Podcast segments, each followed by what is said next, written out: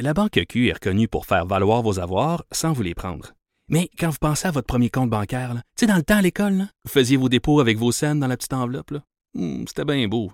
Mais avec le temps, à ce compte-là vous a coûté des milliers de dollars en frais, puis vous ne faites pas une scène d'intérêt.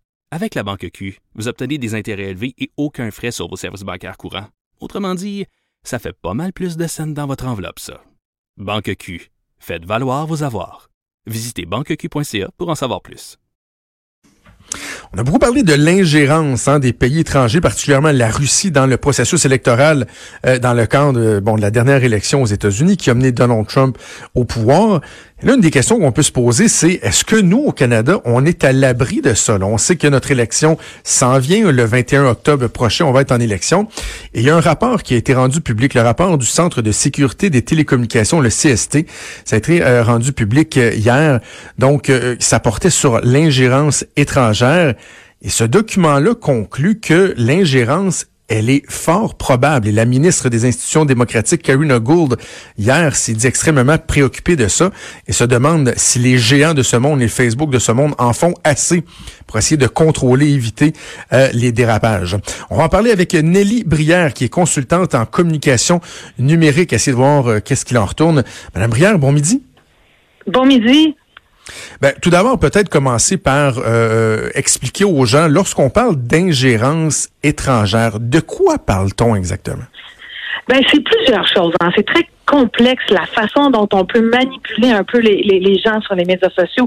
Euh, dans le cas, par exemple, des élections américaines, il y a eu beaucoup, beaucoup ce qu'on a appelé des, des fermes de trolls, c'est-à-dire qu'on créait une multitude de comptes, de faux comptes, euh, qui pouvaient être comme euh, tout à coup influencer parfois les, les algorithmes. Je vais donner un exemple très concret, c'est que si, par exemple, il y a certaines nouvelles qui favorisent un candidat, ben vous allez avoir plein de comptes qui vont s'activer pour faire circuler cette nouvelle-là en interagissant avec. Plus on interagit avec des contenus sur les plateformes, particulièrement Facebook, plus ce contenu-là a de la visibilité.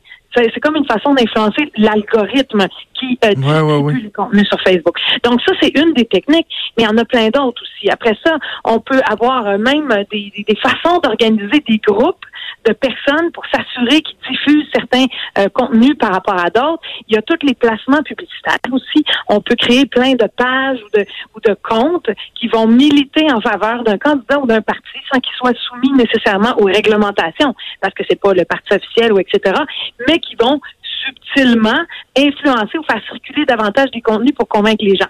Donc, on se rend pas compte, si on s'informe sur nos euh, fils d'actualité, sur Facebook, Instagram, Twitter, on se rend pas compte que on voit peut-être qu'un seul côté de la médaille ou un côté plus favorable d'un candidat, par exemple, à cause de, de, la manipulation de ces algorithmes-là. Et c'est là qu'on nuit à la démocratie parce que quand on va voter puis qu'on n'est pas bien informé euh, sur, sur toute la, la, sur ce que les candidats proposent, ce que les partis proposent, etc. Si on a été désinformé, ben c'est un ça a un impact direct sur la démocratie. Donc donc c'est ce genre de méthode là euh, qu'on peut appeler de l'ingérence. On a eu un exemple récent ici, hein, euh, très contemporain au Québec.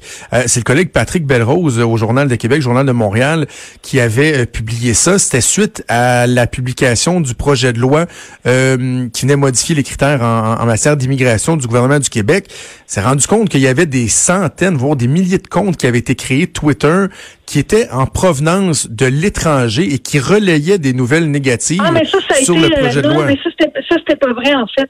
ça, ça a ah été un mythe parce que c'était des vrais comptes. Non, c'était parce que c'était des comptes iraniens, en fait, qui se sont mobilisés sur Twitter. Et c'est que euh, euh, euh, ben, c'est que la culture iranienne est très, très, très active pour ce genre de choses-là. Euh, les gens sont très actifs sur les médias sociaux. Ils utilisent ça pour ce genre de mobilisation-là. Puis c'est une mobilisation qui était réelle. C'était pas des faux comptes dans ce cas-là. C'était des gens qui étaient en attente dans leur dossier, qui voulaient faire valoir qu'ils étaient des vraies personnes. Puis comme l'Iran est un pays d'importance dans ceux qui sont en attente, là, euh, ça l'a donné cet effet-là. Les gens ont pensé systématiquement ou sur le coup, ah ben ça y est, c'est des faux comptes, mais c'était pas des faux comptes dans ce cas-là. Parce que comment, ok, ben à ce moment-là, comment on peut euh, Comment on peut faire la, comment on peut faire la différence? Comment on peut les, les, les démasquer lorsque vraiment c'est des opérations euh, qui visent euh, à faire de l'ingérence? Est-ce que c'est par les profils? Est-ce qu'on est capable de, de voir que c'est automatisé? Comment on arrive à, à les démasquer?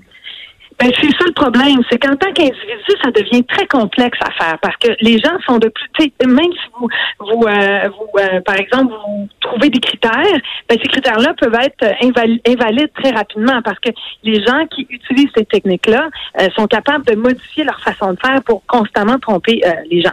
c'est sûr que la plateforme Facebook, justement, essaie, ah, se targue d'avoir fermé beaucoup de comptes et particulièrement des faux comptes à ce sujet. Ils ont même euh, fermé. Euh, euh, je pense qu'ils ont dit que l'année passée, il y avait 4% de faux comptes au Canada qui étaient actifs. Donc, c'est quand même pas beaucoup. Mais il y a plein d'autres façons de faire qui peuvent manipuler ou changer. en fait, il faut juste comprendre que sur les plateformes, on est à risque de ne pas bien être informé. Euh, il faut valider le média qu'on suit, puis peut-être euh, s'assurer d'avoir une couverture dans des médias un peu plus traditionnels parce que la circulation de l'information, euh, ben, elle est, elle, est influencée par toutes sortes de facteurs et, ces facteurs-là sont pas toujours dans le but de justement bien vous informer. Ben, exactement. Ben, venons-en immédiatement à la responsabilité des usagers. Puis on parlera de la responsabilité des, des géants de ce monde aussi dans quelques instants. Mais est-ce que les gens ont pas justement ce devoir-là de s'assurer de diversifier leurs sources d'information, de faire des vérifications? Euh, Nous-mêmes, on doit se discipliner un peu aussi. Là. Bien, ça, c'est clair. Mais d'ailleurs, il y a un rapport qui a été déposé, parce qu'on parle du, rapport qui, est sorti hier, mais il y en a un qui a été déposé à la Chambre des communes en décembre dernier, où on faisait des recommandations hein, euh, d'urgence au gouvernement pour protéger la démocratie. Il y avait 26 euh, recommandations sur ce rapport-là qui sont vraiment très pertinentes, dont une qui est justement d'investir pour augmenter la littératie numérique des Canadiens. Parce que le problème, c'est que quand on ne sait pas qu'on est désinformé, on, ne fera rien pour changer ça. Quand, je veux dire, ça apparaît une source très viable, hein, les médias sociaux. Moi, je peux me mm. dire, sur Facebook, je suis abonné à tous les médias, puis penser qu'à cause de ça, je vais voir tous les articles de ces médias-là. Mais c'est pas vrai, parce que entre moi et le média, il y a les algorithmes. Je ne vais voir que les articles qui vont me réconforter ou être, me mettre euh, un seul côté de la médaille. Ben oui. Donc, il faut sortir de ces plateformes-là pour en être certain euh, ou euh, savoir comment valider si ces sources-là sont fiables. Et Facebook ne veut pas être reconnu comme un média. il a dit non, je suis, je suis pas ça parce que bon, c'est sûr, c'est une plateforme qui fait plein d'autres choses. Mais il va falloir que l'éducation comprenne comment ça, ça fonctionne. Et le rôle du citoyen là, elle est limitée dans la mesure où il a accès à cette connaissance-là dans, dans son quotidien. Là, on moment donné, on peut pas euh, tout à coup devenir un, geek de Facebook et de l'informatique euh, euh, d'un seul coup, d'un coup de baguette magique. Il faut, il faut de l'éducation populaire. Il faut avoir accès à cette information-là quelque part. justement, on peut vous parliez des, algorithmes qui, qui, ont un rôle à jouer. Donc, mm-hmm. clairement, est-ce qu'on doit comprendre que les géants de ce monde, bon là, évidemment, on parle de Facebook qui est principalement visé, est-ce qu'il y a des choses qui pourraient faire, des moyens qui pourraient mettre en place pour nous prémunir contre, euh, contre ce type d'ingérence? Ben c'est clair, ils, ils en font déjà beaucoup, mais il faut comprendre que ce sont des entreprises privées, OK? Ils vont jamais mm. prioriser ça. Euh, c'est comme si on voulait euh, demander à Coca-Cola de prioriser la santé des Canadiens. L'entreprise elle a un modèle d'affaires, elle a un produit à vendre, et sa priorité, c'est de vendre son produit. Mais elle a une responsabilité sociale aussi. Tout à fait. Puis c'est pour, c'est pour ça qu'ils en font, qu'ils font quelque chose actuellement, sauf qu'ils en font pas assez. Et là, moi, je me dis, ben, ils en feront jamais assez. Ils vont ils vont en faire tout le temps suffisamment assez pour qu'on ait l'impression que c'est correct, mais je veux dire, si on connaît pas ça, on n'en sait rien. Et surtout qu'il n'y a pas de transparence. On peut même pas voir exactement. Euh, je veux dire, les chiffres qu'on a, c'est les chiffres qu'on nous donne dans leur communication. Donc, tant qu'on les oublie, moi, je pense qu'on est rendu à une étape là où on va devoir faire comme en Europe. D'ailleurs, le Royaume-Uni vient tout juste de les mettre en livre blanc pour pouvoir euh, sévir, pour pouvoir sévir sur les plateformes à ce sujet spécifiquement. Donc, à partir du pense qu'on est rendu à un, moment charnière où s'il n'y a pas de conséquences, s'il n'y a pas de règlement, si, on ne vient pas euh, euh, pousser un peu, obliger un peu ces plateformes-là à nous protéger euh, nous-mêmes de, tout ça, ben on est à risque. Parce que visiblement, ils n'en font pas assez, là, malgré tout. Là. Malgré ce mais, donc, mais donc, le gouvernement pourrait agir pour les forcer davantage? Oui, puis c'est ce qui a été proposé dans les 26 recommandations. Il y avait autant, il y avait même des éléments. Bon, ce rapport-là est très volumineux, il y a 125 pages, mais euh, dans les recommandations, il y en a qui qui propose de carrément euh, étiqueter euh, l'effet des algorithmes, que ce soit un petit peu plus transparent, qu'on soit au courant de ça. Il y a plein, plein de méthodes qui sont proposées euh, qui protégeraient nos, nos démocraties et ces ingérences-là, qui rendraient nos démocraties moins vulnérables à ces mouvances-là à l'international, entre autres. mais il n'y a rien qui a été fait. Moi, je trouve qu'on sort vraiment trop tard, là, parce qu'on arrive aux élections, on n'a pas le temps de faire ni de ben projet de loi. Peut-être qu'on va être capable de mettre un peu plus d'argent, par exemple, pour les organisations chargées de la surveillance du déroulement de la campagne. J'espère qu'on fera ça. Euh, puis qu'on va pas simplement euh, crier que c'est de la faute aux géants puis c'est à eux de faire quelque chose. Parce que, sérieusement, on a aussi une responsabilité, nos, élus ont aussi une responsabilité par rapport à ça. je pense que tout le monde doit prendre sa part. Le citoyen en en apprenant davantage, le, les entreprises privées en ayant un devoir moral plus accompli, disons, et les gouvernements en s'assurant justement qu'on est à l'aide de soit de moyens de règlement ou de en fait de, de, de bref de, de, mesures qui font en sorte qu'on on soit pas exposé à de la manipulation comme ça là. Est-ce que c'est prouvé que euh, ces démarches-là peuvent avoir des impacts? Je parle de l'ingérence sur le résultat des élections parce que, par exemple, dans le cas de la Russie, bon, le rapport euh, Mueller n'a pas prouvé qu'il y avait une implication directe du président ou son administration, mais le rapport a prouvé qu'effectivement, il y avait eu des démarches d'ingérence de la Russie, mais euh, mais qu'il n'y avait pas nécessairement eu d'impact. Donc, est-ce qu'il y a des cas de figure où on est capable de dire hmm, l'ingérence peut avoir eu carrément un impact sur le résultat démocratique? C'est super difficile à établir là, ça, là, parce qu'il faut faire la preuve, premièrement, que bon, il y a eu un impact sur la circulation de l'information. Il faut faire la preuve qu'il y a eu une surexposition ainsi qu'une sous-exposition à certaines informations, puis savoir ces personnes-là ont voté pour qui. Fait que c'est, c'est comme une, une recherche euh, très importante à mettre en place si on veut vérifier euh, l'effet de ça et c'est, ça devient difficile à calculer. On, on se doute que ben c'est des méthodes, on sait que ce sont des méthodes qui sont employées pour le faire. Est-ce que ça a un effet une efficacité ou un impact euh, concret dans quelle mesure, c'est très difficile à, à, calculer. Mais bon, sachant que que que, qu'il y a quand même un centre qui actuellement euh, émet euh, qu'on est à risque actuellement, le Centre de sécurité des télécommunications, mm. c'est quand même un truc sérieux là. Euh, alors on peut se dire que bon, ben cette possibilité elle est là. C'est sûr qu'il s'est mentionné que on n'est pas aussi à risque aux États-Unis. Là, c'est pas de cette, cette ampleur là, mais quand même on est quand même un peu à risque et c'est, pas quelque chose à prendre à la légère, à mon avis. Nelly Brière, consultante en communication numérique et en réseaux sociaux, merci beaucoup. Nous avons parlé ce midi. Ça fait plaisir. Bon midi. Merci, merci euh, Nelly Brière. Euh, c'est intéressant, c'est inquiétant tout ça. Il y a, il y a un aspect d'ailleurs qui est, qui est particulier, c'est que le rapport dit heureusement, on a encore un système de vote en papier. C'est de vote par le papier. Là, donc ça, ça vient nous aider. J'ai l'impression que ça, c'est comme un autre volet, c'est-à-dire la vulnérabilité de nos infrastructures numériques euh, à l'ingérence, au, hacking euh, de personnes de, de, l'étranger. Je, l'ai souvent dit, là, je me répète, mais mon Dieu qu'on n'est pas prêt pour le vote numérique. On regarde tous les ratés qu'on peut avoir dans les systèmes informatiques, que ce soit le système de paye Phoenix au fédéral ou tous les systèmes. juste, juste dans la dernière semaine, le nombre d'exemples qu'on a eu de ratés en informatique euh, au Québec, c'est hallucinant. C'est carrément hallucinant.